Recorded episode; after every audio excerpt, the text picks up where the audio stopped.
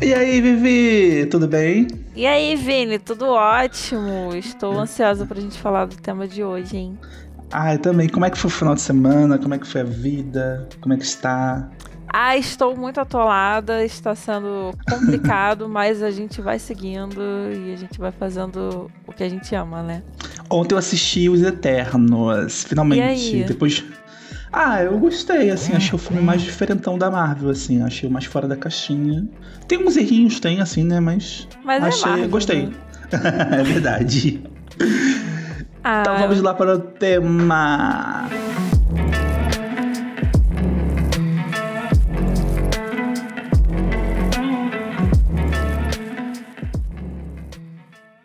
Gente, vamos lá pro tema. Todos têm medo da morte, mas ela é a maior certeza assim que nascemos. Ela não escolhe, não é seletiva. Todos nós iremos um dia morrer, seja qual for a raça e a classe social. Como diz o ditado popular chinês, quando a partida de xadrez acaba, o rei e a rainha voltam para a mesma caixa.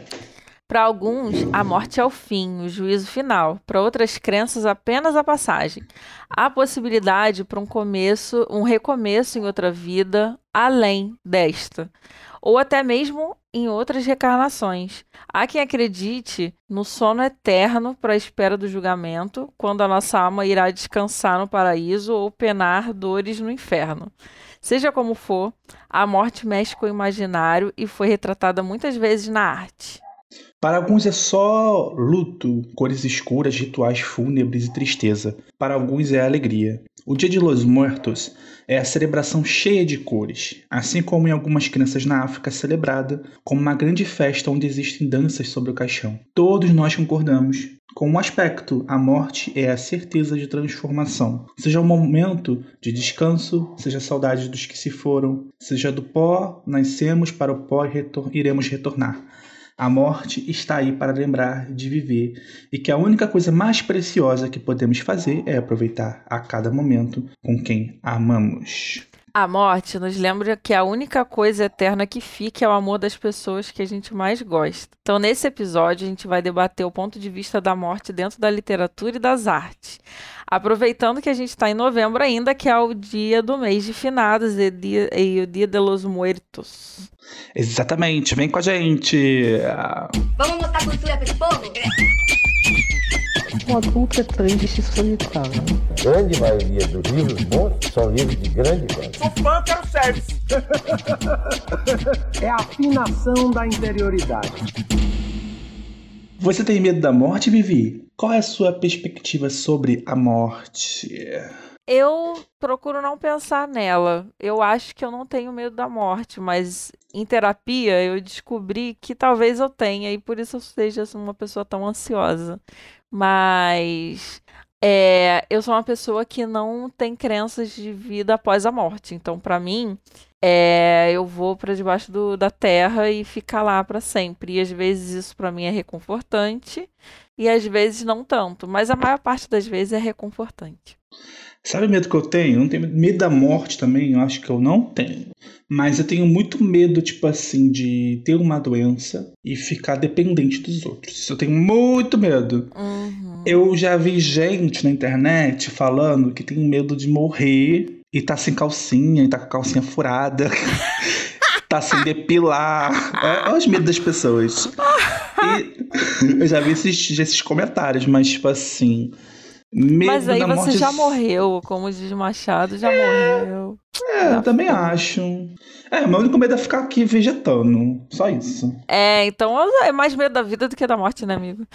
É. acho, que acho que a vida às vezes é um filme de terror. É mesmo. E como você reage diante da morte dos seus personagens preferidos na literatura? Você acha que por ser meio banal e pelo autor ter o poder de um deus, pode tudo em relação à morte dentro de um livro?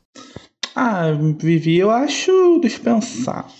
Eu acho que. Não pode tudo, não. Acho que tem que ter uma, uma- um raciocínio, assim, sabe? De- quando o autor mata, né? Às vezes mata porque a atriz né, foi, foi boba lá, foi.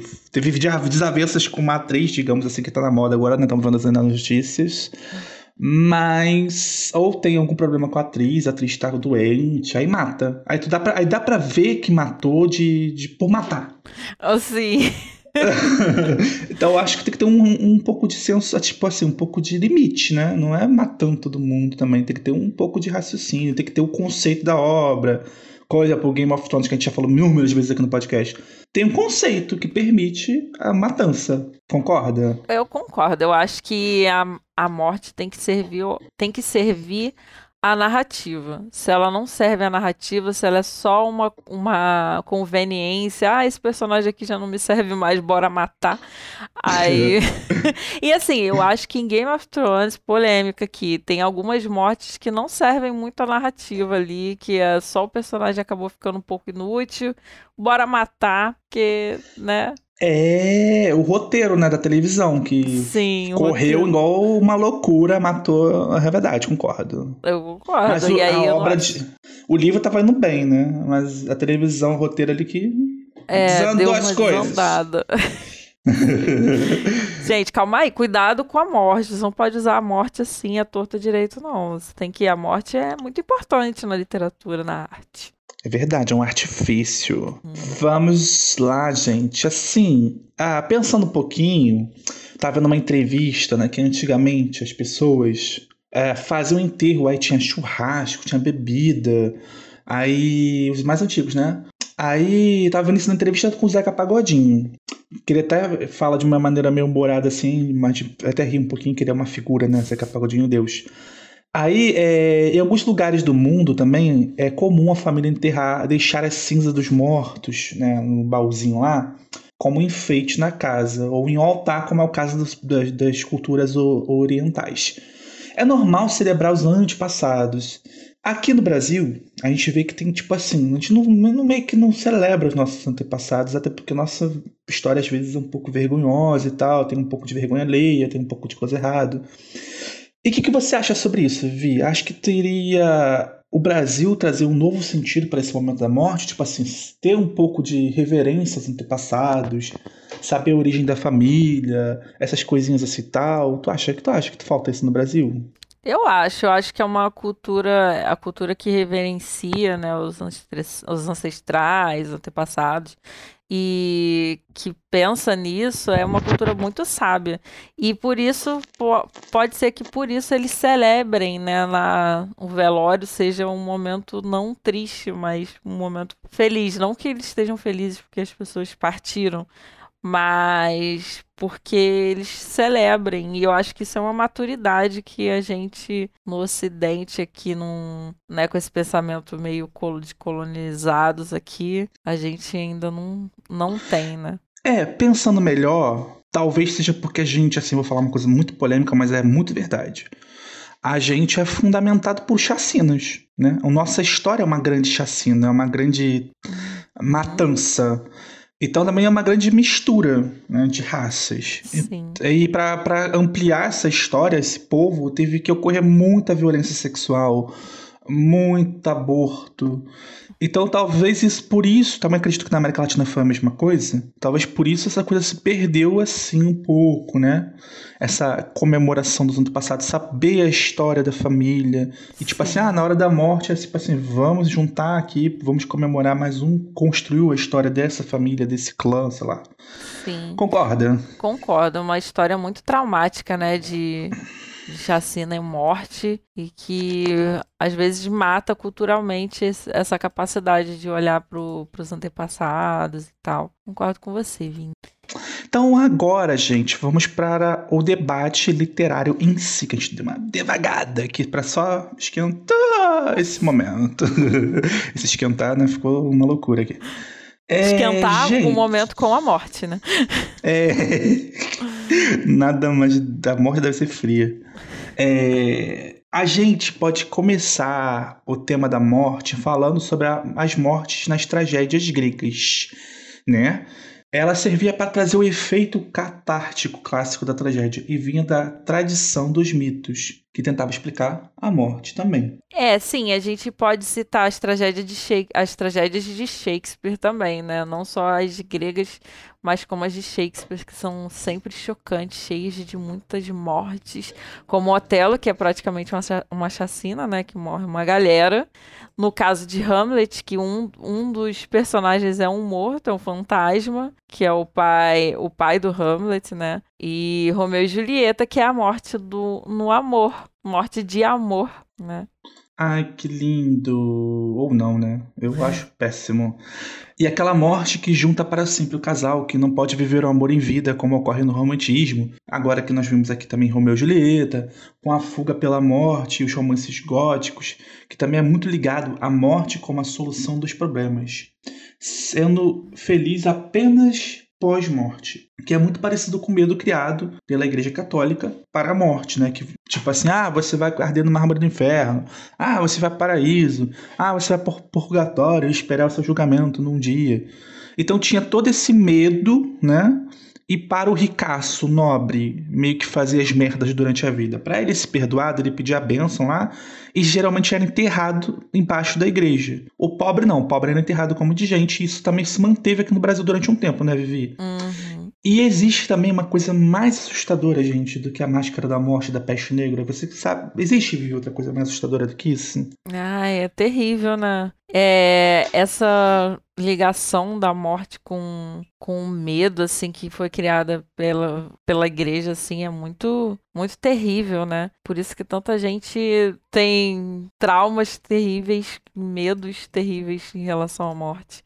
E, mas eu queria falar um pouquinho sobre o que você falou sobre a fuga pela morte também, né, nos romances, romances góticos. Uhum. É, isso foi, era muito interessante, né? É, era visto com. Eram essas pessoas, os poetas, né, que, que escreviam sobre isso. Eram os góticos, os sombrios, né? Que queriam fugir da realidade no romantismo é, através da morte. E eles viam a morte com muita beleza. E é, a- os- as poesias dessa época são muito maravilhosas, são muito bonitas, né? Sim. Sabe uma coisa que eu lembrei que nada a ver com o que a gente tá falando agora? Uma coisa que eu morro de medo, ir no cemitério. Eu fui uma vez, quando era criança, fiquei tão traumatizado. Foi um enterro de um primo meu. Ah, eu nunca mais fui. Minha avó faleceu, eu não fui, coitada da minha avó. Eu fiquei assim, não, eu falei assim, vó, vou manter a memória sua viva na minha cabeça do que viver ser no caixão. Aí eu não fui. Mas você tem Não me medo, amigo? Você não é, você não é espiritualizado assim, você não. Sou, mas eu tenho medo.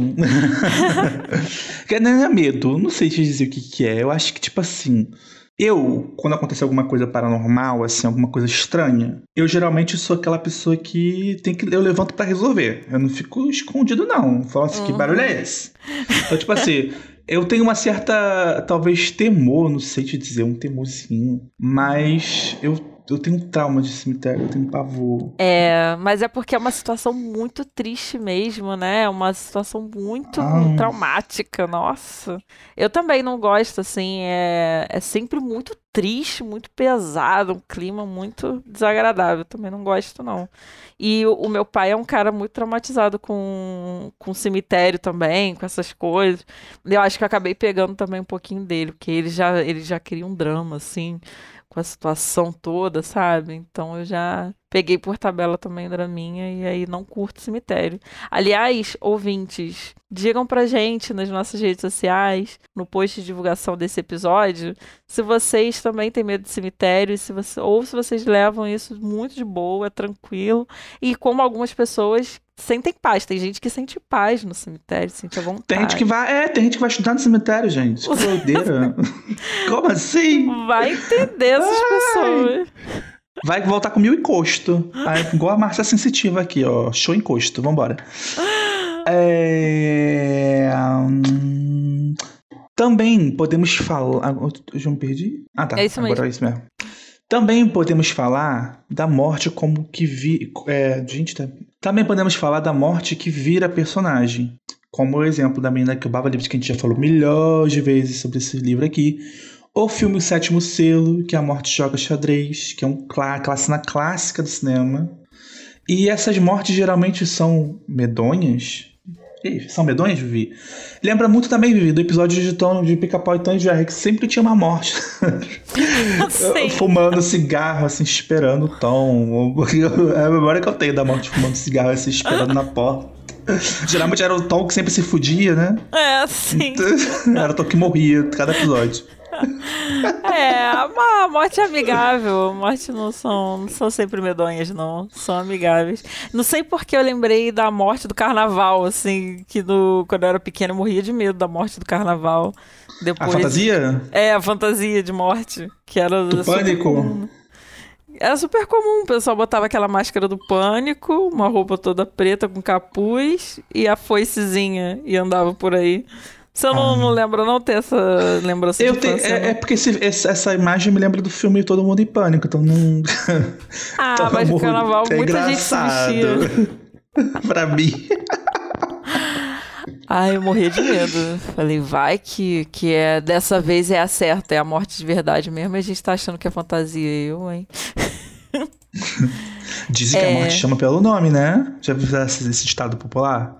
Quando você Qual? tá, tipo, fazendo assim alguma coisa da sua vida, você escuta sua mãe te chamando. Aí você fala assim, foi, mãe tá me chamando? Ela não. Dizem que é a morte chamando. Ai, gente, cruz credo. Eita! Nunca escutou esse eita. ditado, esse mito da popular? Nunca tinha ouvido falar. Agora Existe, sim. Mas é engraçado, né? A gente disse que não tem medo da morte, mas a gente tem medo de coisas relacionadas à morte. Por conta Sim. de todo esse, esse, esse mistério que é criado em, ao entorno do tema, né? Uhum. O momento, e tem, a gente também pode falar do momento da morte que vira fantasia, né? Por exemplo, 100 anos de solidão, os fantasmas do Harry Potter, os contos dos três irmãos de HP, é, de Harry Potter, né? É, Remédios, que é uma personagem tão forte de 100 anos de solidão, que o narrador tenta convencer que ela possui po- poderes de morte. Na obra, quatro homens que na obra, quatro homens que cruzaram o caminho da personagem tiveram seu destino cortado, dando a entender que perderem que eles perderam a razão por ser porque ela era uma fêmea perturbada. Lembra, Vini, que quase todos os personagens da família Buendia morreram, morreriam de forma fantasiosa? Estendendo a roupa, voando no infinito, chuva de flores no céu quando o personagem morre, etc. O que você pensa disso? Eu lembro do, de uma das mortes, foi um cara que foi espiar, espionar ela quando ela tava tomando banho. Aham. E aí ele foi, acho que ele foi alçado aos céus e sumiu. Ah, é, é, eu acho que é uma característica muito do realismo mágico, assim, né, da América Latina, porque você vê na Saramandaia, na novela, que também tem essa vertente, a acho que é Maria Redonda, a personagem que morre explodi- explodindo, assim, de tão gorda. Tem um livro que eu amo, que é um dos meus preferidos, que é o Na Sombra de Rei Barbudos, é um livro brasileiro do escritor J.J. Veiga, que também tem, assim, é, uma, lin- é um livro que debocha da ditadura militar da época, mas as pessoas também têm esse momento também de morrer flutuando, de subir no céu e desaparecer, um pouco também igual Anos de Solidão. Mas eu, eu lembro de várias coisas, assim. Também tem o. Um, acho que também tem um, um, um conto do uh, Cortazar, dos coelhinhos que vai comendo. Tu já lembra desse conto? Sim, eu lembro. Acho que é uma coisa muito recorrente na América Latina. E uma coisa que a gente tem que falar com mais detalhes aqui, que é das mortes. A morte do Harry Potter. Os fantasmas. Porque, tipo assim. Tem os fantasmas que tem aquela coisa meio cômica, né? Que é o Nick quase sem cabeça. Cada, os fantasmas da casa. Mas no mundo em si, as pessoas assim não morrem. é, o Dumbledore acabou. E também tem o retrato da parede, que o Dumbledore virou um retrato da parede. Todos os fundadores de Hogwarts, né? Os diretores viram. Mas não é bem a ele, é uma impressão dele. Eu acho que isso também existe na doutrina espírita, né? Tipo assim, quando você tem um lugar muito assombrado, que a- a- aconteceu uma coisa muito. É, eu falo uma crença, tá, gente? Isso aqui você pode concordar ou não, depende da sua fé e religião. Mas é um lugar que ficou muito assombrado e que deixou, tipo assim, sei lá, uma, uma, uma situação muito impactante que aconteceu no ambiente, tipo, sei lá, uma escravidão. Aí as, aí as cenas se repetem o tempo inteiro. Eu acho que o Dumbledore meio que é isso, né? No retrato. E a mor e aquele conto dos três irmãos também, eu acho foda, né? Que, tipo assim, o, o cara, todos os dois tentaram enganar a morte, o outro queria ser imortal, o outro queria ter poder, e o que viveu é justamente o que queria viver mais tempo, o que queria. Ele sabia que ia morrer. Uhum. E tem todo aquele conceito, assim, quem é Potterhead agora vai gostar. Aquele conceito que para você ser o possuidor da morte, no final do livro, você precisa saber morrer, né? O Harry Potter tinha que juntar as três relíquias e saber morrer, igual o, o, o terceiro irmão, né? Que esperou a morte de bom grado, aí ganhou a capa da visibilidade, né? Só pra ganhar mais tempo. O que, que tu acha desse, desses conceitos aí? Essa viagem, assim, pro Harry Potter. Ah, eu acho legal. Eu acho que é bem simbólico, né, sobre sobre a vida, refletindo sobre a vida, assim. E ah, eu acho fantástico como ela a, a J.K., né? Ai, meu Deus, a J.K. Mas como ela como ela fez esse simbolismo assim para trazer pro, pro público a importância da sabedoria e, e sobre a, a trazer o tema, a temática da, da morte pro, pro público, né, infanto juvenil assim. Eu achei, eu achei isso genial, assim, muito interessante. É, todo Sim. esse simbolismo em vários personagens, né, não só em poucos personagens, ela trouxe de fato, ela não fugiu do tema. Então, muito legal, interessante. E sem tocar, assim, uma coisa que a gente pode louvar a ela, porque a obra dela é muito universal. Ela não, não puxa uma, um, um lado, assim, tipo assim, ah, eu sou espírita, ah, eu É. sou católica. Ela consegue falar desse assunto delicadíssimo de uma maneira fantasiosa e que é muito representativo. É, né? ela não Tá é fecha. É, ela não fecha o tema, né, pro, pra um lado só. Ela consegue É. falar de forma bem simbólica, mas falar bastante sobre o tema e trazer e fazer as- a- o público pensar a respeito disso. Temos que parabenizar isso aí, não dá pra negar ela arrasou. Agora vamos falar de outra que arrasa muito também com esse assunto, que é a nossa nacional aqui, né? Que a gente importou de fora, não tem no Brasil, tem sim no Brasil.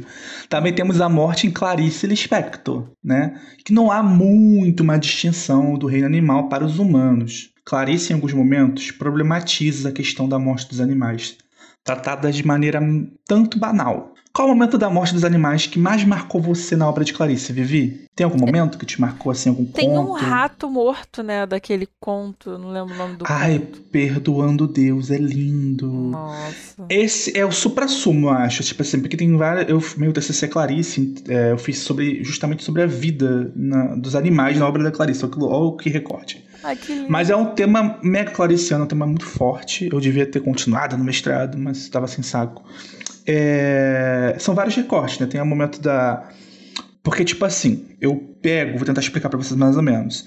Eu pego um fragmento que tinha água viva e na dátilo escrito objeto gritante chamado Não quero. Muita coisa não posso falar, entre aspas. Não quero ser autobiográfica, quero ser bio. E desse bio eu viajei na maionese. Aí eu fui lá nos filósofos Agamben, no Spinoza, que inclusive é o nome é, que inspirou essa banda, que fala muito sobre a vida, Deus é a natureza, Spinoza, é, fala muito sobre a questão da vida. Aí eles vão lá na filosofia grega, que é bios, zoe, que tem uma distinção né, de classificação, falando muito, muito rápido assim. E a Clarice é um pouco isso, a obra dela. Ela, ela lamenta a morte das galinhas, ela em alguns momentos ela a- o cara lá os crimes do professor de matemática que é o conto lá do, do professor que abandona o cachorro aí se sente culpado e pega outro cachorro para enterrar no lugar e depois que morre mas você vê tipo assim os seres humanos não os animais não substituem o ser humano aí tem toda uma, uma crítica assim por trás que eu não sei se ela teve intenção de fazer não faço a menor ideia mas é muito legal ver isso na obra da Clarice. Perdoando Deus é tipo assim, um supra-sumo disso. Que quando ela fala. Para que eu ah, entenda Deus, para que eu aceite Deus, eu preciso também amar a barata. Que é o Nossa. tapa na cara, né? Toda arrepiada, toda arrepiada. Porque a gente, a gente meio que, tipo assim, nós seres humanos, a gente, a gente faz isso o tempo inteiro, né? A gente julga o que, que deve morrer o que deve viver. Na Sim. religião e na, no jornal. Quando tá passando no jornal, agora vamos pro lado dos direitos humanos. A gente fala, ah, tem que morrer. Ah, esse daí, esse delinquente. Ah, igual o Agami fala também no livro dele, do Homo e o Form of Life, que é o artigo dele, é Forma de Vida, né? Forma de. Acho que forma nua, não lembro mais. É, vida nua. Ele fala muito sobre isso. Ah, a gente dis- é, bota na balança que uma mulher, dona de casa branca, é mais, tem mais direito de viver do que uma travesti com HIV. Hum. A gente o tempo inteiro sempre distingue o que deve morrer e o que deve viver. Então, tipo assim, é- é- essa obra da Clarice, ela não tem essa distinção de morte dos animais. Uhum. Entendeu? Não tem. Ela, ela problematiza, ela se sente incomodada o tempo inteiro. Ela bota isso o tempo inteiro em xeque. No, em quase toda a obra dela, é isso. A GH também é um pouco disso. Entendeu? Com a barata. Perfeita, né? Perfeita. Sim, viajei É. aqui, né, gente? Ela é muito. Esse conto de Per- Perdoando Deus é muito, muito forte, nossa senhora. Aham. E é- acho que é bem isso que você falou, né? O- ela coloca em xeque todas as- todos, esses mora, todos esses moralismos cristãos aqui que vêm do cristianismo. Sim, muito. Maravilhosa. E agora a gente pode enumerar é, os livros que a gente sabe que os personagens já estão mortos, né? Ou que vão morrer. Tipo, Memórias Póstumas de Brás Cubas, A Morte de Ivan Illes e A Crônica de uma Morte Anunciada. Você lembra de mais algum? Não lembro de mais algum por enquanto. Eu acho que o que mais, né, todo mundo lembra é Memórias Póstumas, que já diz o nome, né? Mem- Memórias que a pessoa já foi morta. E, tipo É. assim, é, é, é- é o deboche da morte, né? Eu acho que esse livro é, traz um, um deboche, fala de- porque os seres humanos, né? Acho que tem um pouco disso no Machado, não sei, me corrige, eu não tem muito tempo que eu não leio e estudo. Mas eu acho que, tipo assim, ah, esse negócio dos seres humanos, tipo assim, o vencedor das batatas, que tipo assim, ah, o capitalismo, a, a ganância, você está preocupado só com a ganância. Eu acho que tem um deboche no Machado, tipo assim, ah, tá bom, tô morto, tô corroído pelo meu verme. E é isso que Exatamente. restou da gente. Não adianta nada você ficar igual o otário juntando seus dinheiros, suas batatas, que no final estou morto aqui. Exatamente. E Tanto que ele dedica o livro ao verme que primeiro roeu as carnes tristes dele. Ou seja, ele tá dedicando a, a ninguém, ele tá se dedicando ao verme.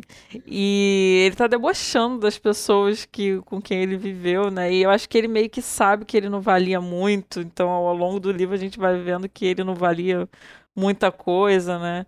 E. Né? Ele Aham, é e, não tem- e tu também não sente um pouco, tipo assim, tipo assim, ah, essa vida não tem sentido nenhum. É, exatamente. Aqui onde eu tô. Olha o meu caixão aqui. Pra que, pra que tá essa cena ridícula de amor aí? Sim. Se eu vou parar aqui. tem um pouco É disso. muito isso, muito debochado. E A Morte de Ivan Illich é um livro em que o homem tá morrendo, tá no seu leito de morte, e ele começa a repensar a vida dele toda. E ele era um funcionário público e ele percebe que ele Uhum. tinha uma vida medíocre. Esse livro é de quem, Vivi? Esse é do. Caraca, eu esqueci o nome do Tolstói? Deixa eu ver. Dá um gol, dá um, acho que é do- acho que é dele. Se não É falha a minha memória também. Morte de Ivan Illich, é do Tolstói. E é porque eu tava, eu tava, não tava lembrando de qual russo que ele é. E aí o, o, o cara começa a repensar e perceber que ele tem uma vida super medíocre e ele começa a não suportar isso. assim, ele começa a sofrer muito por isso e sofrer dores horríveis, que é o que vai levar ele à morte, né? E ele também começa a perceber que as pessoas ao redor também já estão contando com a morte dele, já estão pensando depois da morte dele, já o que elas vão fazer, quem vai ficar com o cargo, quem vai ficar com a herança, já tá todo mundo assim.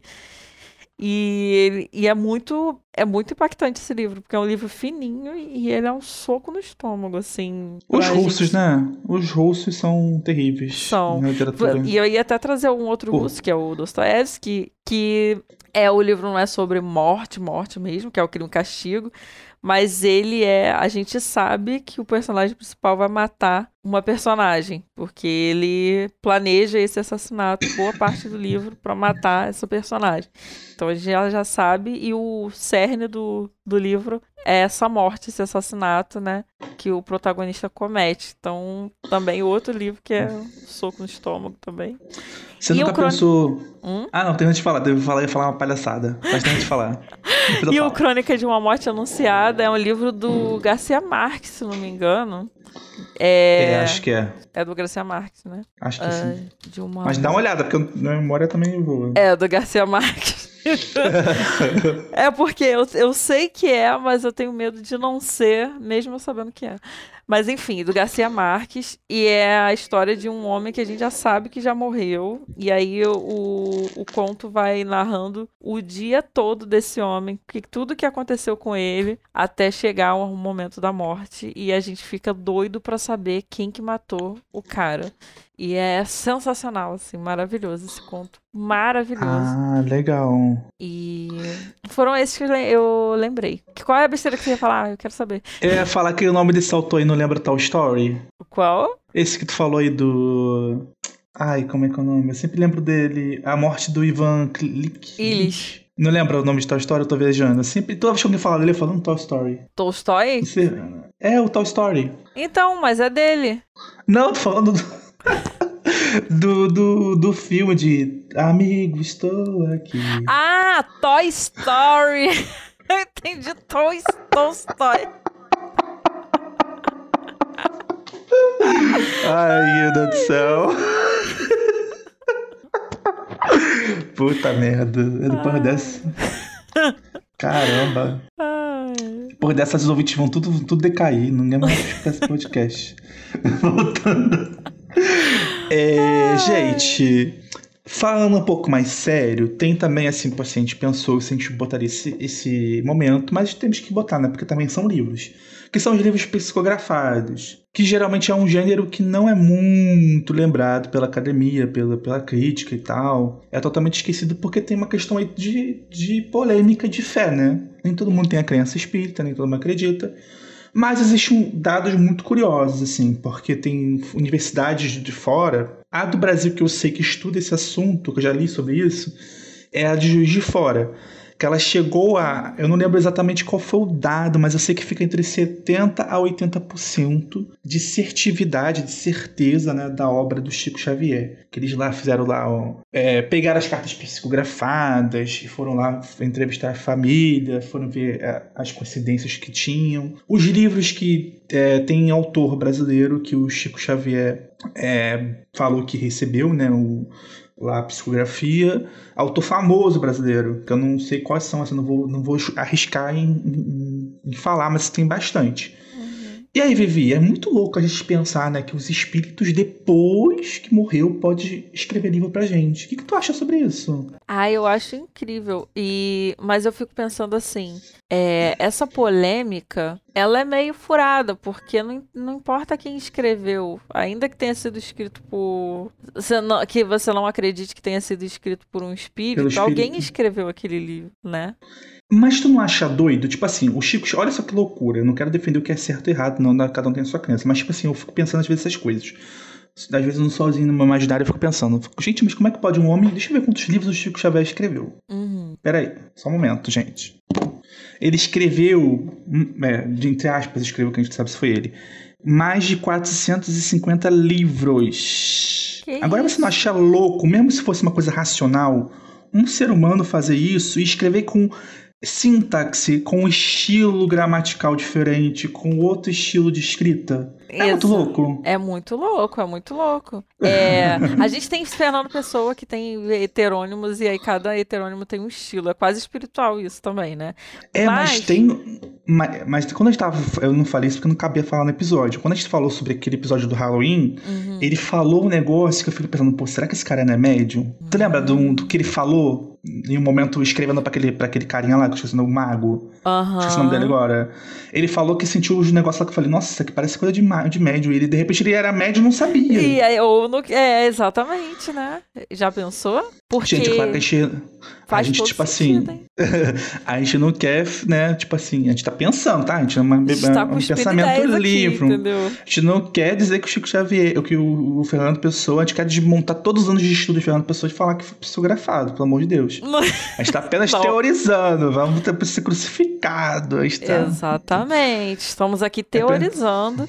teorizando. E é, ainda que se, se Chico Xavier tiver escrito aquilo tudo da cabeça dele e não tiver psicografado nada, porque não existe, é incrível de qualquer forma, é genial, é uma coisa totalmente impressionante, extremamente impressionante. E provavelmente O Fernando Pessoa não deve ter publicado 450, mais de 450 livros, deve ter sido, sei lá. Acredito que o ser humano comum deve chegar e, se chegar a 100 é muita loucura. Mesmo assim, eu acho que deve chegar e. Um autor, um autor normal, vamos botar assim, normal entre aspas. Quanto Bom, tem um geralmente. autor que escreve muito, que é o Stephen King. Quantos livros Stephen King já escreveu? Deixa eu ver. Quantos livros escreveu? Vou ver aqui só um minutinho. Segundo a Wikipedia, 200 contos, 60 romances. 60 romances. Ele é muito produtivo, né? É, e ele é muito produtivo. É o 60 nono vai, tu- autor mais traduzido do mundo. É muito. não Ele é considerado um cara que escreve muito. 60 Aham. romances. Então, foi mais ou menos o que eu pensei. Eu acho que era mais ou menos 100, né? Que o autor produtivo deve, deve escrever em vida. Porque e, ah, 200 contos deve dar aí mais, talvez 5 a 10 livros, né? Sim. Se for contabilizar. Ah, ele não vai chegar a 100. Se Sim. chegar, ele deve ter já uma idade avançada agora. Não tô gorando ele, tá, gente? Mas tô sendo racional. Vamos, vamos ser racional. Ele já deve ser um senhor, deve, já tá há muito tempo escrevendo. Tomara que ele viva bastante tempo, mas a expectativa de ser humano viver é 100 anos. Sim, né? ele não 90 a chega 100. a 100 ainda. Então, é, eu acho que ele não passa de 100 livros escritos. Pois é. Aí 450? É como se fosse cinco pessoas escrevendo pra ele. Dentro do Exatamente. Chico. Uma loucura. Imaginar que se foi, foi ele que escreveu, que eu, eu, eu acredito que não foi ele que escreveu.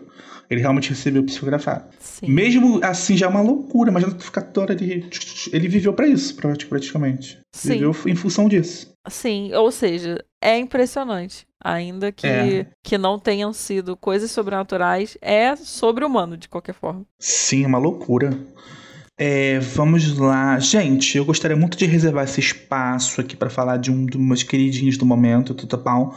E também de uma questão que me intriga muito e que eu amo também. Que é a questão da eternidade dentro da literatura e da arte, né? Um dos meus filmes preferidos que eu quero citar aqui para vocês é Vivendo na Eternidade, que é um filme da Disney, né? Eu descobri esse filme num momento até muito doido da minha vida. Eu morava perto de uma comunidade, tava tendo um tiroteio danado, aí eu fiquei acordado. Aí tava passando na HBO. Aí eu assisti esse filme e falei, gente, mas que filme perfeito, que, que questões maravilhosas. Essa questão da humanidade, gente, ela tem umas, uns problemas, né? A gente fez isso no Crepúsculo, nos Vampiros da Anne Rice, e nesse filme e livro, que também é um livro, chamado Tuck Everlasting, ou aqui no Brasil é A Fonte Secreta, da Natalie Babbitt.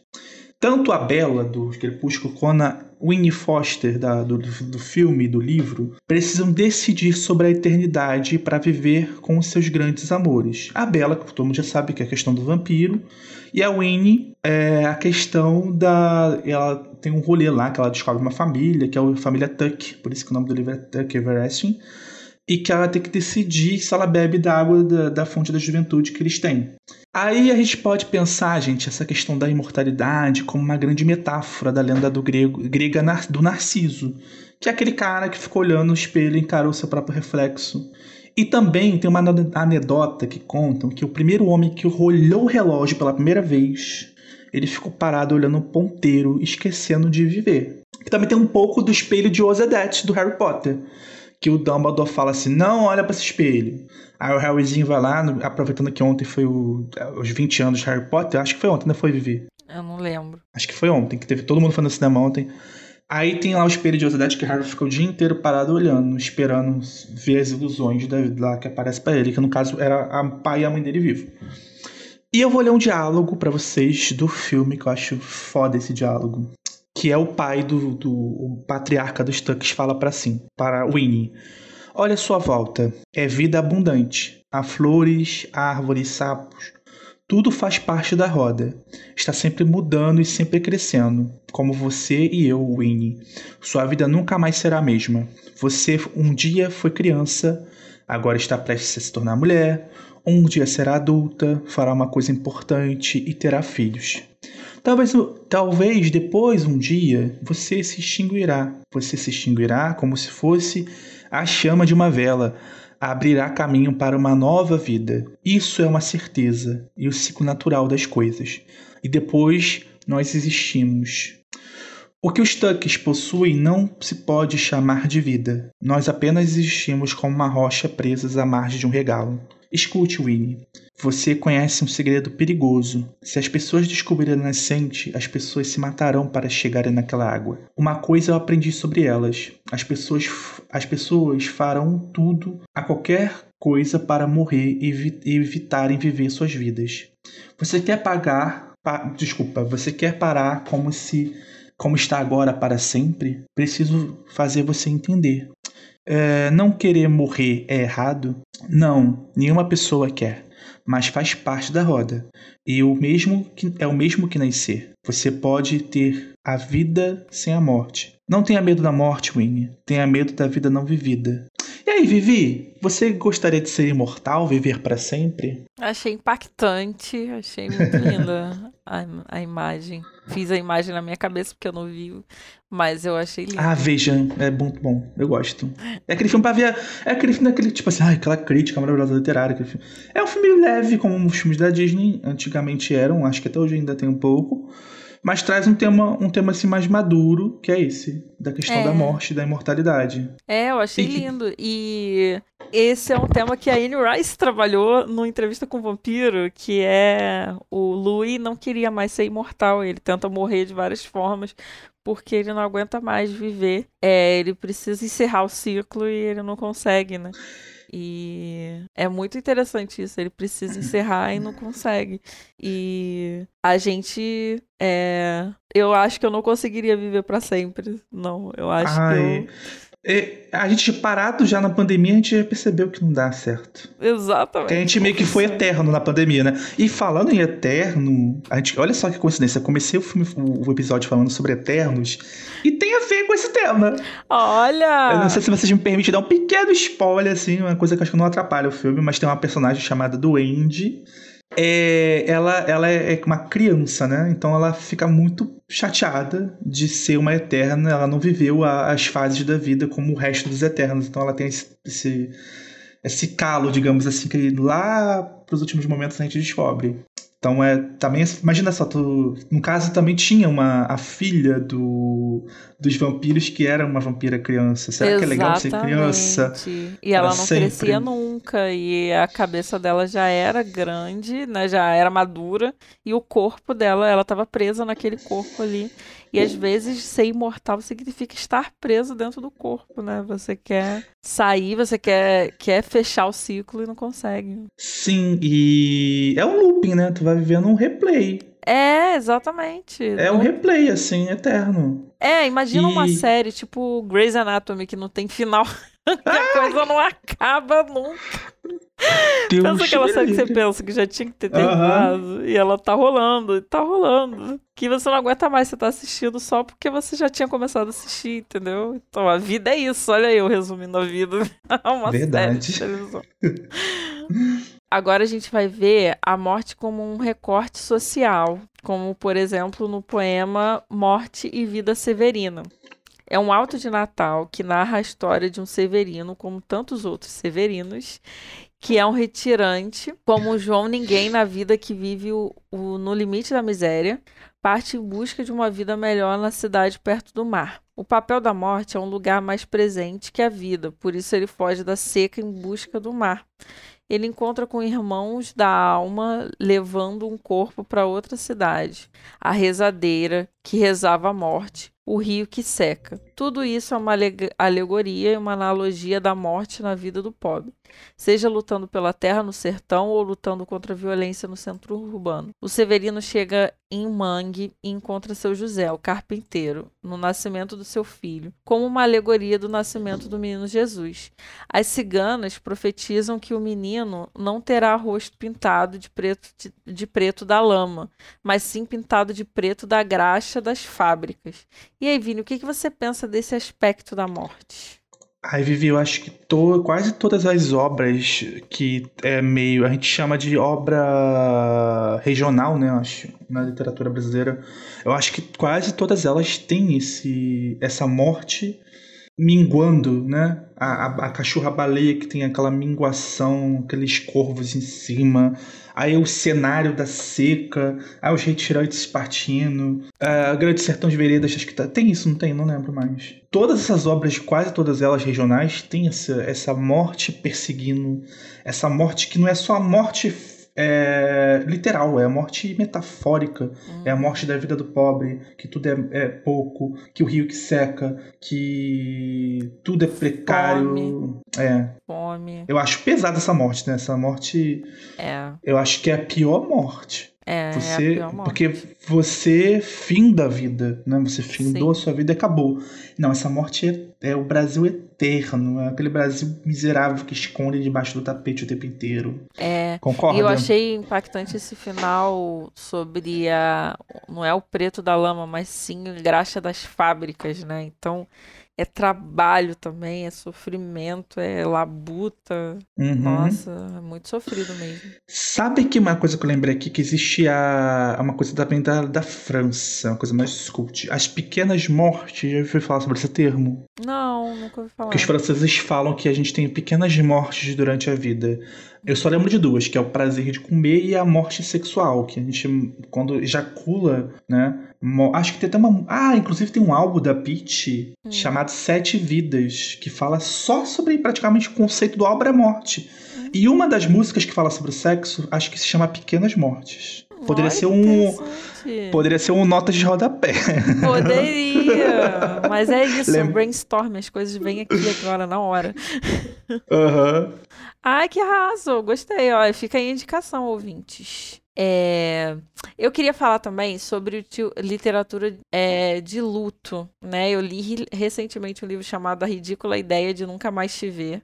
E é um livro muito interessante porque ele fala sobre estar em luto e passa sobre e, e passa pela história da vida de Marie Curie, eu acho que é assim que se pronuncia, é, que também e, e também escreveu que é- e também escreveu sobre o seu processo de luto. Então é uma autora que fala do próprio luto, falando de uma outra, de uma cientista que também escreveu um diário do seu próprio luto. Então ela, a, a, ela, se, ela entende a outra, né? Ela se encontra ali com a outra.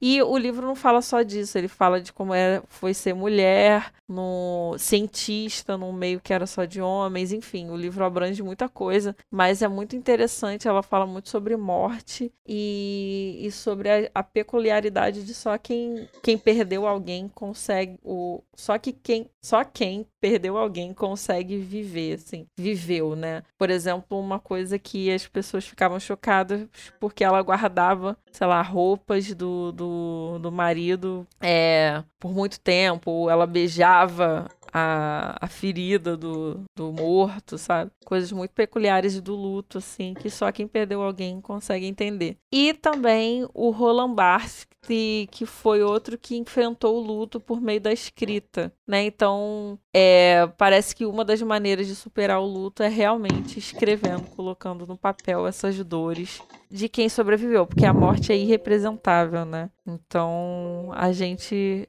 é, cria representações por cima, né? Porque a morte é irreproduzível ali. Então, é isso. Essa parte, eu queria trazer essa parte do luto, que eu acho que é importante também. Sim, é muito importante. E já que a Vivi falou do Roland Barthes, a gente também pode falar de uma teoria dele, né, que também tem a ver com um pouco com morte. Então, até o nome do texto da teoria é Morte do Autor. É uma teoria clássica para quem estuda letras e para quem pretende seguir essa carreira acadêmica no, no- na teoria literária ou na literatura comparada, que fala que é, ao analisar uma obra, o crítico né, deve ignorar os dados e a vida biográfica do, do escritor e analisar apenas a obra pela obra, porque a obra de arte ela ganha uma vida ao entrar, ao ser recebida, né? ao, ser, ao, ao ser lida, ela já não é mais a mesma coisa que o autor pensou para ela. Vivi, já matou o autor alguma vez para entender a obra? Ah, já, já matei o autor várias vezes. Principalmente quando o autor se, tor se torna persona não grata. E aí Aham. a gente precisa matá-lo para continuar admirando a obra. J.K. Rowling. Exatamente. Que já foi até falado aqui hoje, né? Mas Aham. já aconteceu em música também, um monte de macho escroto que a gente tem que eliminar ele e apreciar a obra.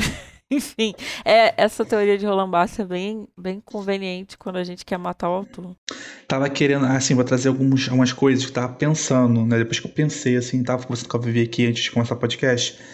É, tem uma anedota, que ninguém sabe se é verdade ou não, de que o Drummond, é, quando era já um poeta famoso, ele fez o vestibular da UFMG, que o tema era um dos seus poemas. E o Drummond foi reprovado. Ele não tirou uma nota boa falando isso aí pra poema. Que é tipo assim, as pessoas geralmente usam esse, esse exemplo, né? Também tem um caso recente também do. Acho que do Nando Reis, que um garoto tá fazendo uma prova de, de concurso da FRJ, caiu uma letra do Nando Reis, ele foi, ficou pé da vida aqui num.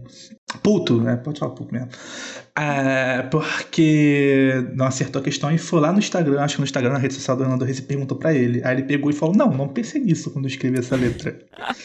Então, é, é, tipo assim, tem esse, As pessoas geralmente, quando pensam a questão do Roland Barthes, ela, elas lembram desses casos, né? De, É, de escritores eu que. Pode Tem escritores que reclamam na internet também. É. E recla- Que falando também que não concorda com o que a crítica falou sobre esse livro, que ele não pensou sobre isso, blá blá blá, bibibi. E aí, Vivi? O que, que tu acha?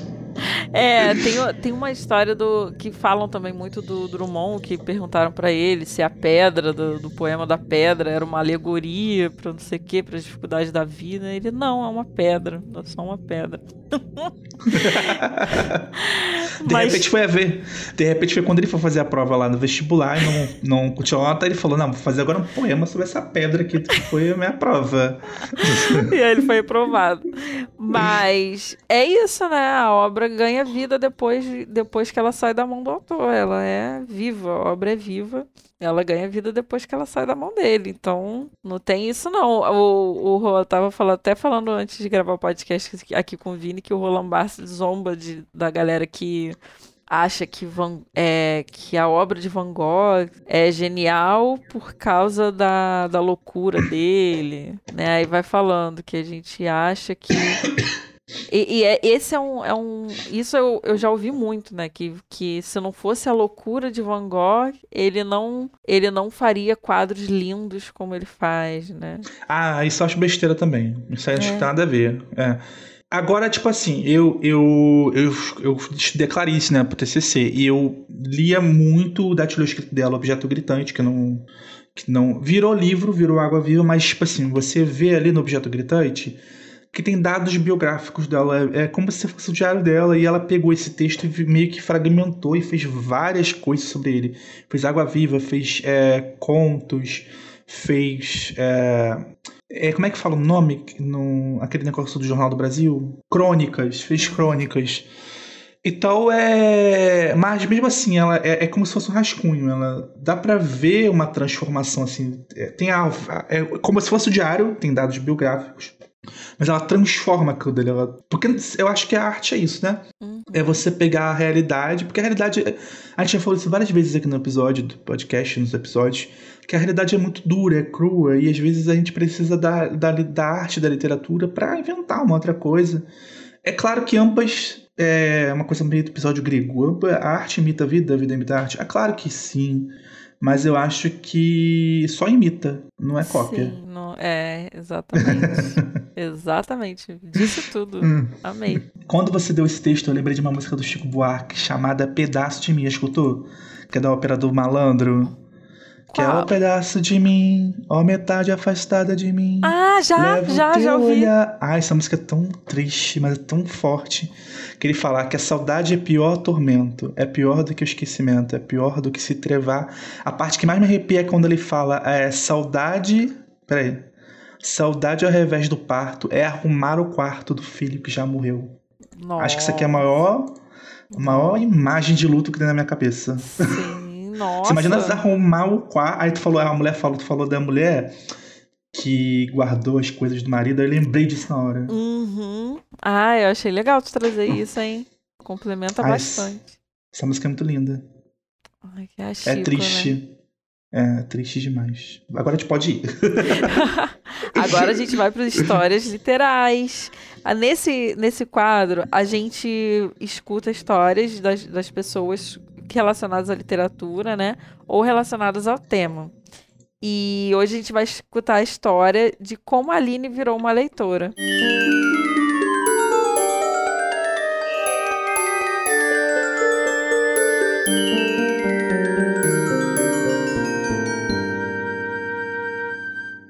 Então, eu lá para os meus 11 anos foi quando eu comecei a ter o gosto da leitura. Antes eu odiava. A gente tinha que ler Machado de Assis, essas coisas assim, e assim, eu detestava. Eu lia os livros para poder fazer as provas da escola, mas também só para poder fazer as provas, não porque eu tava gostando. Aí eu via minhas amigas lendo, aí eu falei, pô, também quero ler. Aí eu não sabia qual gênero assim eu gostava, se eu gostava de romance, se eu gostava de suspense, eu não sabia. Aí ela me deu o Querido Diário Otário. Aí eu li e gostei. Ela tinha me emprestado alguns outros, mas eu também não tinha gostado muito. Ela foi me emprestou um de romance adolescente, que é de uma saga Sussurro. Foi daí que eu comecei a me apaixonar pela leitura. Aí eu li os livros dela, ela me emprestava, dessa minha amiga, de outras meninas também e tal. Aí a gente marcou de ir na Bienal. Aí eu fui na Bienal com a minha, com a minha irmã e com meu irmão. Como eu ficava lendo em casa, eles me viam lendo. Aí eles ficaram com aquela vontade de ler também. Aí eu tinha comprado alguns livros, eu baixava muito em PDF, porque a vida do pobre, né, é baixar livro em PDF. Aí eu baixava em PDF, pegava o emprestado delas, emprestei para eles também, né? Eles começaram a ler, mas assim, não curtiram tanto quanto eu, mas eles leem algum, algumas coisas. Eu li HQ também, aí eu fui pra escola pública, lá tinha a biblioteca, nossa, me fazia. Ganhei até um prêmiozinho de maior leitora, que eu lia livro pra caramba. Aí, quando eu vou comprar livro, como eu não tenho dinheiro para comprar livro na, na livraria, eu vou na Americanas. Porque na Americanas, às vezes, eu pago 10 reais no livro, entendeu? E às vezes eu vou no sebo. E como eu moro em Campo Grande, em Campo Grande tem feirinha. Então eu aproveito as feirinhas e compro livros. Teve uma vez que meu amigo me chamou para ir no brechó. A gente para comprar roupa, né? Em brechó e tal. Eu vi uma parte com livros. Aí eu já fiquei, ai meu Deus. Aí eu fui ver alguns assim, eu falei, não, não me interessei. Aí eu achei até uns livros de psicologia que é que eu faço. Eu sou acadêmica de psicologia. Aí eu achei uns dois livros de psicologia, assim, sensacionais. Que se eu fosse pagar numa loja, eu pagaria muito caro. E eu paguei 10 reais em cada um. Aí eu falei, ai meu Deus! A leitora e me encola. Mas assim, a minha lista de ler tá gigante. Eu tô cheia de livro acumulado para ler. Mas mesmo assim, eu fui, comprei e continuo comprando. Maravilhosa. Ai, Aline, olha só, compartilha, compartilha, acho que o vídeo também compartilha o mesmo sentimento. Quem nunca foi na loja americana viu o livro de 10 reais. Aqueles livros já que geralmente lá no centro da cidade, é, os livros que lançaram, né? Aí geralmente vendem, é, acho que alguém deve vender pro, pro livreiro, a livreira vende lá na, na, geralmente naquela rua, como naquela rua, que Rio Branco, aí tem ali na entrada do metrô, um monte de gente vendendo livro. Eu já cansei de comprar livro ali, filha. Eu também é, tipo, já assim... comprei. Eu consegui comprar o livro do Freud, é o o livro dos sonhos, né? Eu consegui comprar é, por 25 reais. E quando eu vi, na época, tava 75 na loja. então, eu comprei novo. Engraçado que eu tava pensando, ela é, já é a segunda pessoa que, que a gente é, escuta aqui que ganha prêmio de melhor leitor, né? Na escola. É. A Camila foi a primeira, ela a segunda. É, ela que arraso. Arrasou. Arrasou. E eu achei, Aí... adorei que ela influencia outras pessoas, né? As pessoas veem. E ela, ela começou por causa das amigas também, né? Os amigos é. lá na escola. É uma febre. Tomara que se espalhe, né? Porque essas pessoas leem no Brasil, acho que os votos melhoram um pouquinho, né? Porque... É. Tomara que funcione. Porque também não adianta nada ler e ler. Aí eu vou falar uma porra. Aí nada ler aquele, aquele livro de como ser, sei lá, como não ser um idiota, gente. Pelo amor de Deus. aí, não. Pelo porra, amor de aí, Deus, não, não. Aí quebra firma. Tem que ler coisas interessantes, né? É, exatamente. E é isso. Aline, muito obrigado pela sua história. Beijo no coração. Obrigada, a gente amou. Beijo. Agora, vamos ver aqui. Gente, esta é a parte do, do programa que nós vamos ler alguma, alguma tretinha, alguma, um, dado, um dado curioso, algum momento, é, alguma fofoca literária de algum escritor, de algum pensador. E este é o quadro Literatretas. Vamos lá. Ela não presta porque ela é mentirosa, porque ela é falsa. E você é o quê? Fofoqueira!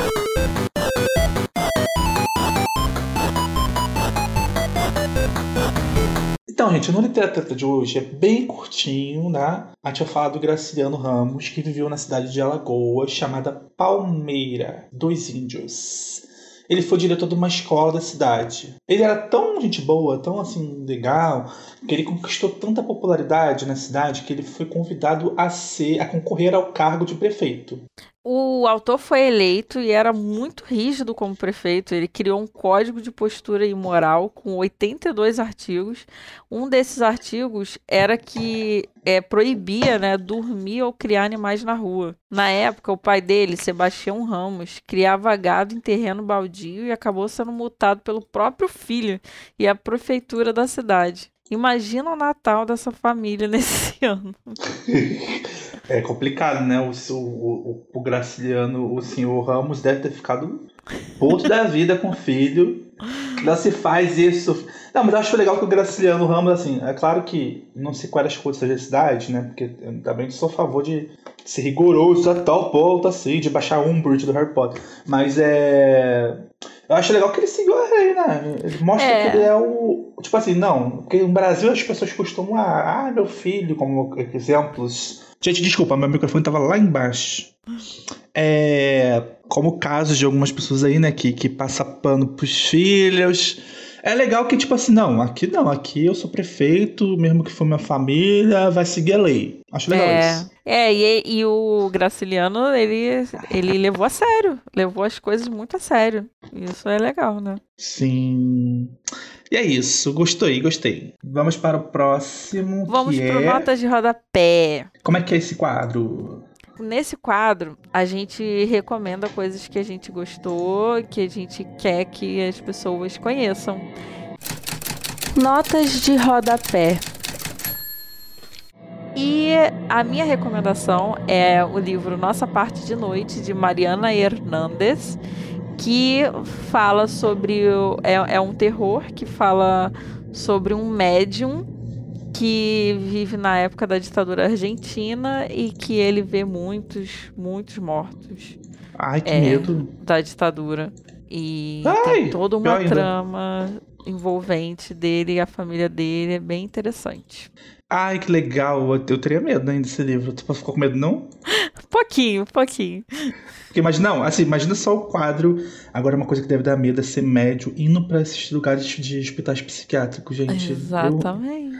eu não teria culhão pra isso. Imagina. Vamos lá pra minha indicação. Gente, eu vou indicar aqui pra vocês um filme que eu vi final de semana, que estreou na sexta-feira passada, chamada. É um musical. Tiki Tiki Boom, do falando da vida e do da vida do compositor e escritor de teatro Jonathan Lasso, que eu não sabia que existia. Ele na vida ganhou três Tony Awards e o prêmio Pulitzer, né, do teatro póstumo, que é aquele prêmio foderástico lá dos Estados Unidos que eles dão pra arte em geral, ou seja, de literatura, que o Neil Gaiman ganhou, né? E outros outros escritores ganharam. É, quem tá nesse elenco, quem faz o Jonathan é o, o Andrew Garfield, que foi o Homem-Aranha, que tá todo mundo falando dele agora, voltou na moda, né? Por causa do Homem-Aranha 3, tá todo mundo querendo que os dois outros Homens-Aranhas participem do filme. E a Vanessa Hudgens, gente, que é uma queridona que quem foi aí, tem a nossa idade mais ou menos, é, vive- viveu a época áurea e do Disney Channel, sabe que ela foi a diva lá do School Musical, canta muito bem. E é muito legal esse filme porque fala muito assim, porque o Jonathan, ele morreu com, ele morreu jovem, ele morreu com 35 anos, então mostra ele, ele, esse filme mostra assim, aquela crise dos 30, dos problemas que ele tem 30 anos, fala de fazer arte, é, o, ele vive com uma trupe, né, porque ele é, ele é escritor de teatro. Então ele vai falando desses assuntos assim. E é muito legal que eu não sabia que a peça dele, achei isso muito inovador, assim, que eu nunca vi isso no Brasil, não sei se existe.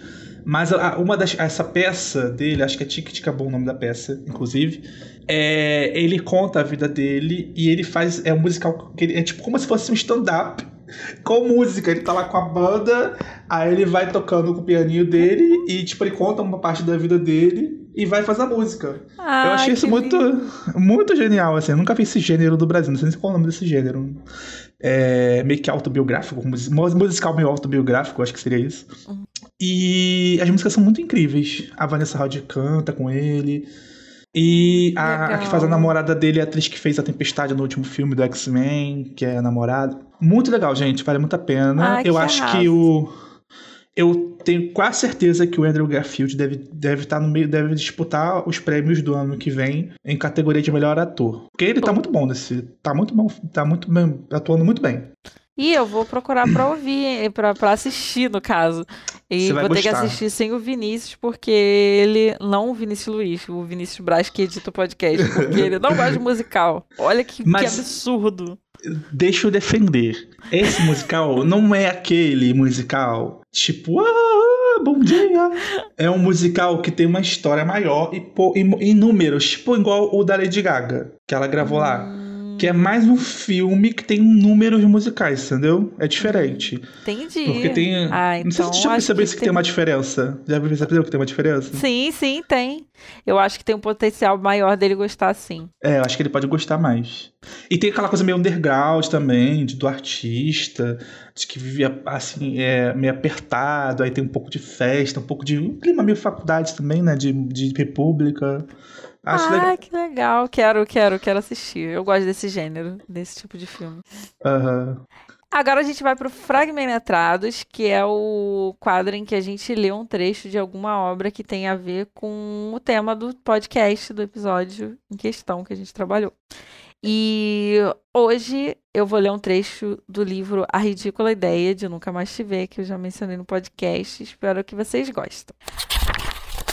Fragmentados. A arte em geral e a leitura, literatura em particular são armas poderosas contra o mal e a dor. Os romances não os vencem, são invencíveis, mas nos confortam de do espanto. Em primeiro lugar, porque nos unem ao resto da humanidade. A literatura nos torna parte do todo, e no todo, a dor individual parece que dói um pouco menos. Mas a magia também funciona, porque quando o sofrimento nos alquebra, a arte consegue transformar essa ferida feia e suja numa coisa bela. Ai, que lindo! Amei, maravilhoso Lindo. trecho.